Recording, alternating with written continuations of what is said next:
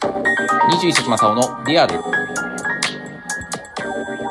こんにちは、こんばんは。おはようございます。最近、脱毛に行ってきた皆様の21節正雄でございます。えー、ちょっとですね、医療脱毛の方にですね、この前行ってきまして、まあその話はですね、また別の回で、えーしたいと思いますので、今日はちょっと、あのー最近思ってることに、最近気づいたことについて、え話していきたいと思います。あのー口座をね、銀行口座今僕3つ持ってるんですよ。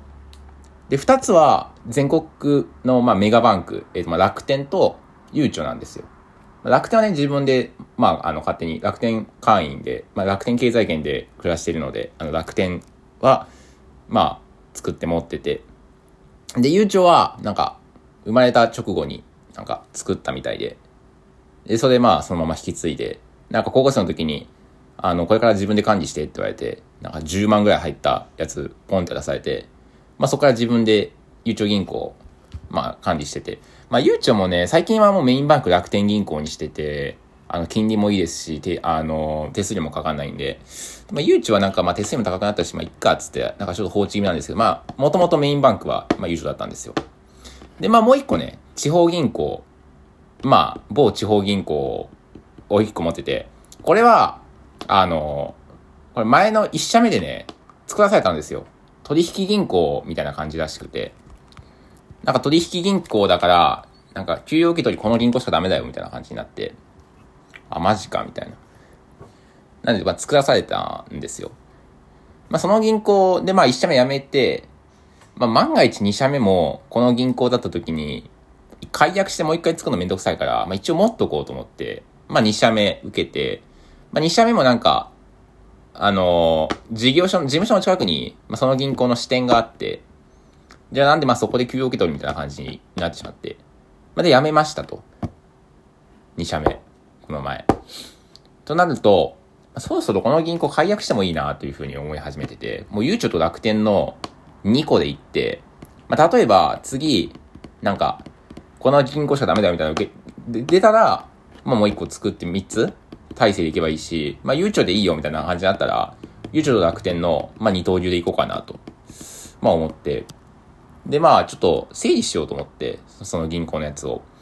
まあ全部クレジットカードの引き落としとか、まあもともと楽天にしてたんですけど、まあ電気とか、まあなんか、まとめれるやつクレジットカードにして、で、引き落とし全部楽天銀行にベーって全部まとめて、まあ、あの、したんですよ。で、もう、残高も、まあ、小銭がちょっとね、下ろせなかったんで、まあ、ちょっと ATM から ATM、あの、キャッシュコーナー、ショッピングセンターのキャッシュコーナー行って、まあ、その地方銀行のまず ATM 行って、お金、まあ、何万円か下ろして、それを、ゆうちょ銀行行って、ゆうちょ銀行楽天銀行を使えるんで、楽天銀行ペッて入れて、まあ、預けたんですよ。で、まあなんで、今、地方銀行には242円しか入ってないんですよ。242円。まあこれはね、まあいずれちょっとまあ、これ回復するときも戻そうと思うんですけど、まあ、そうするとね、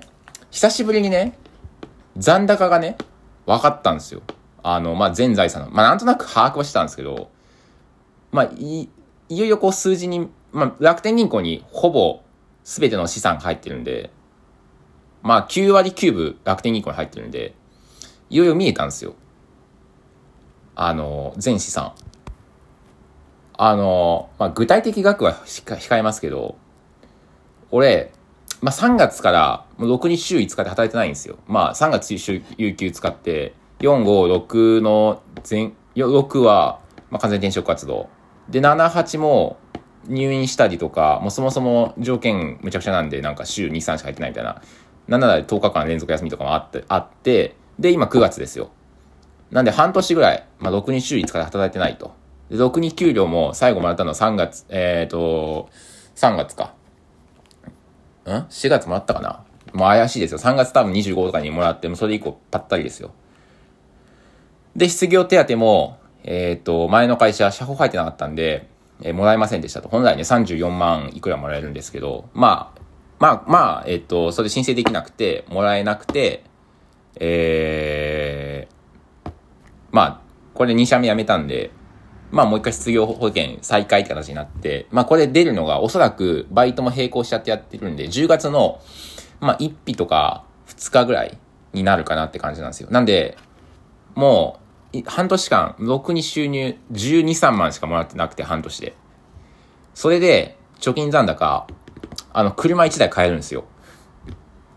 いや、俺、我ながらこれすごいなと思って、自慢じゃないけど。いや、我ながら、まあね、わがままで一人暮らしをして、半年、あんまろくに働かず、えー、まあまあちょいちょい旅行も行き、ね、して、まあ、これはでけえなと。車も多分ね、オプションつけてもいけますね。一括でオプションつけて、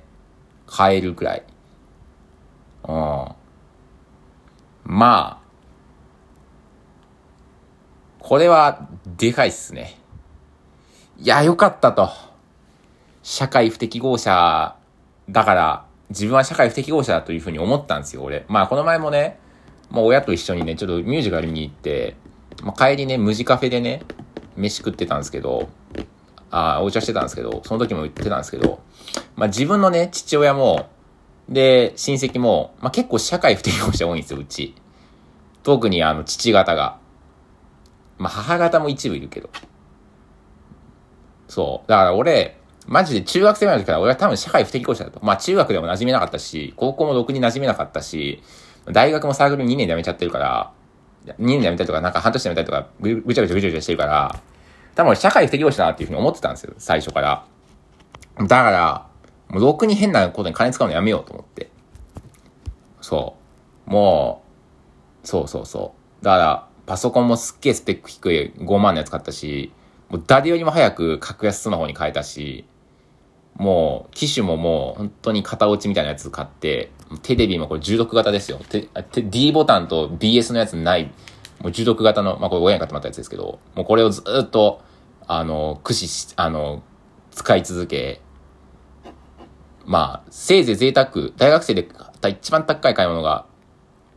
多分自腹で買ったのが、この1万円の、ヤフオクの買った1万円の、あの、2009年製のバーディアっていう録画のレコーダーですよ。まあ、いろいろ頑張ったなと。いやー、まあ、まさかね、自分もこんな数年で社会不適合者に、の奈落に落ちるとは思わなかったんですけど、うん。まあ、やっぱり何があるかわかんないから、や、ちゃんとしといてよかったなっていうふうに、あの、思いましたね。まあ、なんで、まあ自分のこの感覚とが、別にまあ、ある程度確かに、まあもうちょっと贅沢できたらなとか思う時もあるんですけど、まあ自分はちゃんと社会不適合者っていう自覚があるんですよ。でね、俺最近めっちゃ思うのが、この前ね、なんか、ラジオがなんかで、なんか、スターバックスの、さつまいものなんかフラペチーノが美味しいみたいな、なんか去年5杯飲みましたみたいな話をなんか聞いて、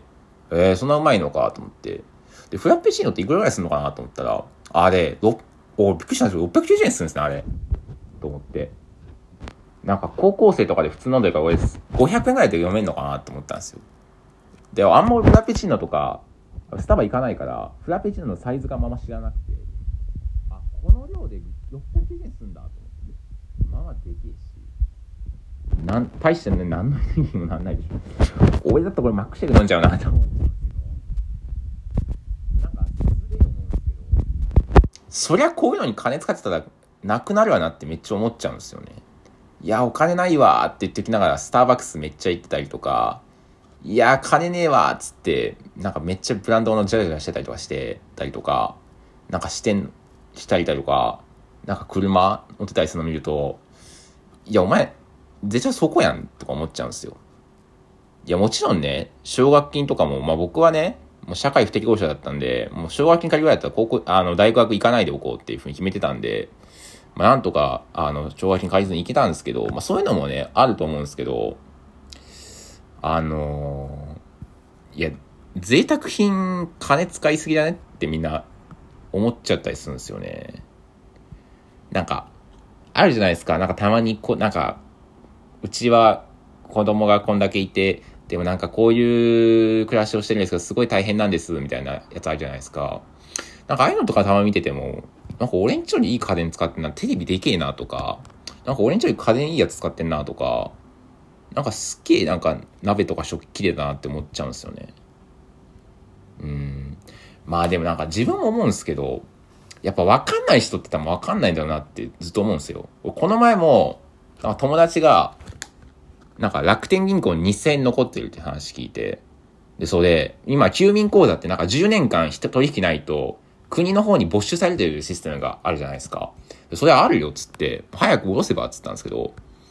まず下ろし方知らない、あの、下ろし方、下ろせないらしいんですよ、それなんか。なんか、暗証番号もろくに覚えてないし、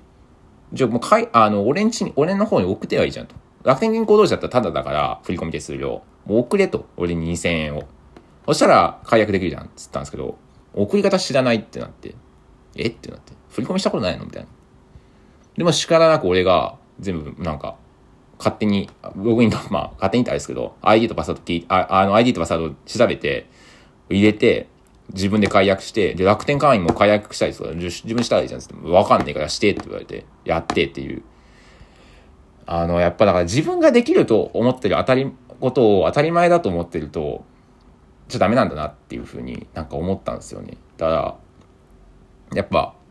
もちろん貧困問題って難しいんですけど、多分誰かが教えてあげないと